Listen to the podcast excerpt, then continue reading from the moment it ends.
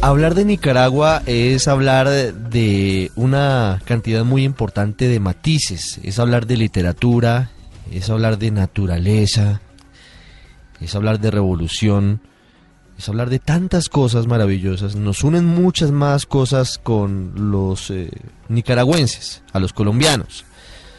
Una de ellas es el gusto por las buenas letras. Sergio Ramírez es uno de los más connotados escritores de habla hispana. Es eh, recientemente ganador del premio Cervantes, ha recibido ese galardón de manos del el rey don Felipe VI y es un gusto que esté con nosotros porque tiene varias condiciones interesantes. Hablar de letras y hablar de, del premio y hablar de su libro considerado el ganador y también para hablar un poco de la complicada situación de su país. Es un hombre que que ha incursionado en la política y es un hombre que ha estado muy vinculado a la realidad de los nicaragüenses. Es un gusto tenerlo en Blue Radio, don Sergio Ramírez, bienvenido, gracias. Muchas gracias, muchas gracias. ¿Cómo ha estado la entrega del premio Cervantes? ¿Cómo va el reconocimiento a su obra? Bueno, me ha tocado una temporada corta pero muy intensa en España. Eh, eh, llegué aquí tres, cuatro días antes de la ceremonia de la entrega del premio de Alcalá de Henares. Y fuera de la ceremonia en sí misma, pues me ha tocado distintas comparecencias en la Biblioteca eh, Nacional, en la Casa de América, en el eh, eh, Círculo de Bellas Artes, en bueno, los sitios culturales de Madrid, en charlas diálogos literarios en la Universidad Complutense, en la propia Universidad Alcalá de Henares, donde hablé hoy con los estudiantes. Eh, este es un premio de muchísima eh, responsabilidad, de muchísima eh, actividad. ha valido la pena. Ha valido la pena. En el discurso cuando recibió el premio Cervantes, usted hizo alusión a dos referentes.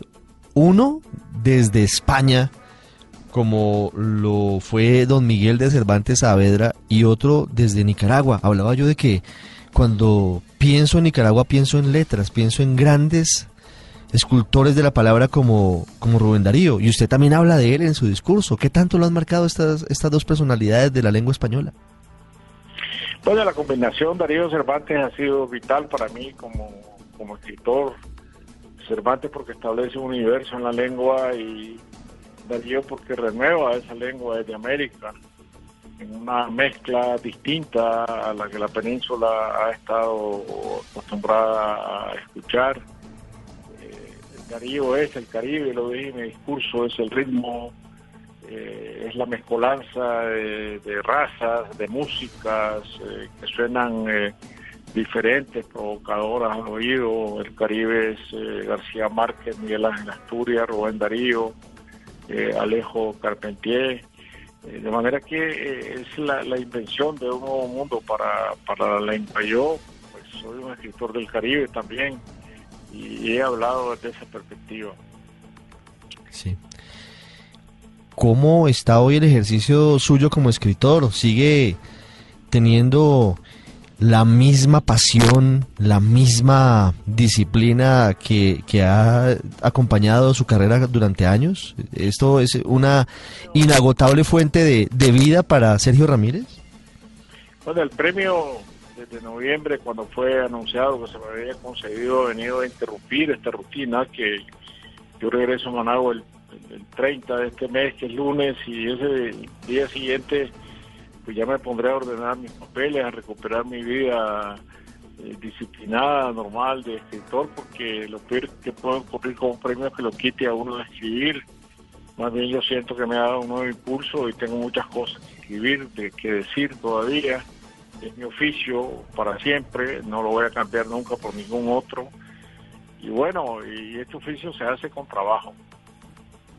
Con mucho trabajo.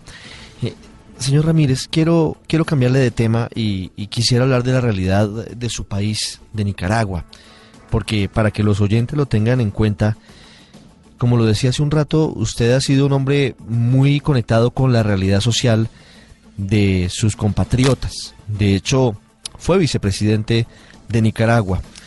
Hoy continúan las protestas, han bajado un poco tal vez en intensidad, pero sigue el descontento popular frente al gobierno de Daniel Ortega y de Rosario Murillo. Usted dedicó el premio Cervantes a los muertos en las calles de Managua y de otras ciudades durante estas protestas. Un colega periodista que estaba eh, contándole al mundo lo que pasó murió en medio de, esos mismos desórdenes.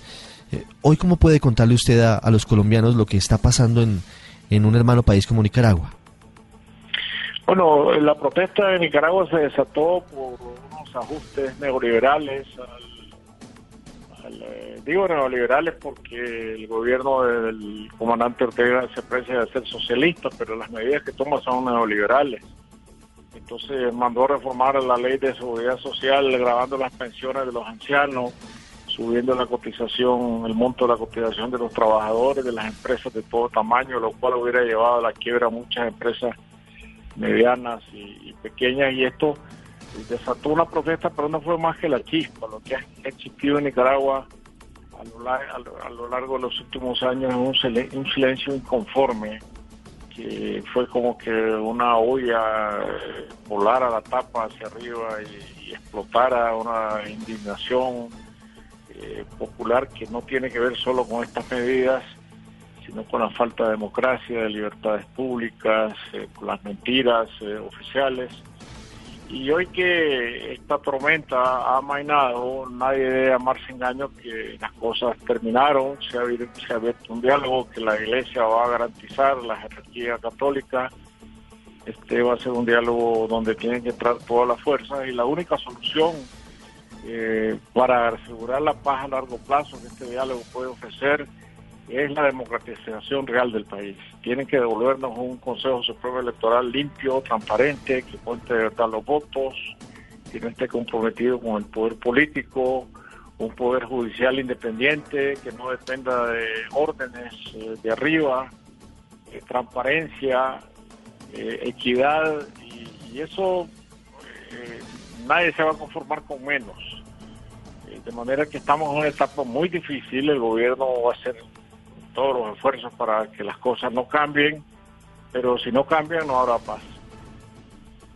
Sí. Don Sergio, ¿hoy gobierna en Nicaragua una dictadura? ¿Hoy Daniel Ortega, Rosario Murillo son dictadores?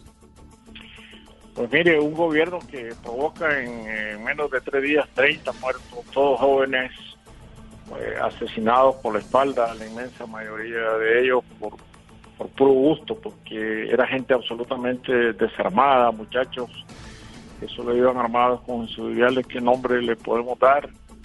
Y además ha suprimido las libertades públicas, lo primero que hizo fue suprimir eh, la voz de aquellos medios de comunicación que estaban eh, exponiendo lo que estaba ocurriendo, tuvo, luego, eh, por supuesto, que frente a la misma protesta que restablecer estos medios en el aire pero pero bueno la, opresión la falta de libertad es lo que está marcando ahorita el país. Eso es lo que tiene que cambiar. Eh, la gente no repito no se va a conformar con menos.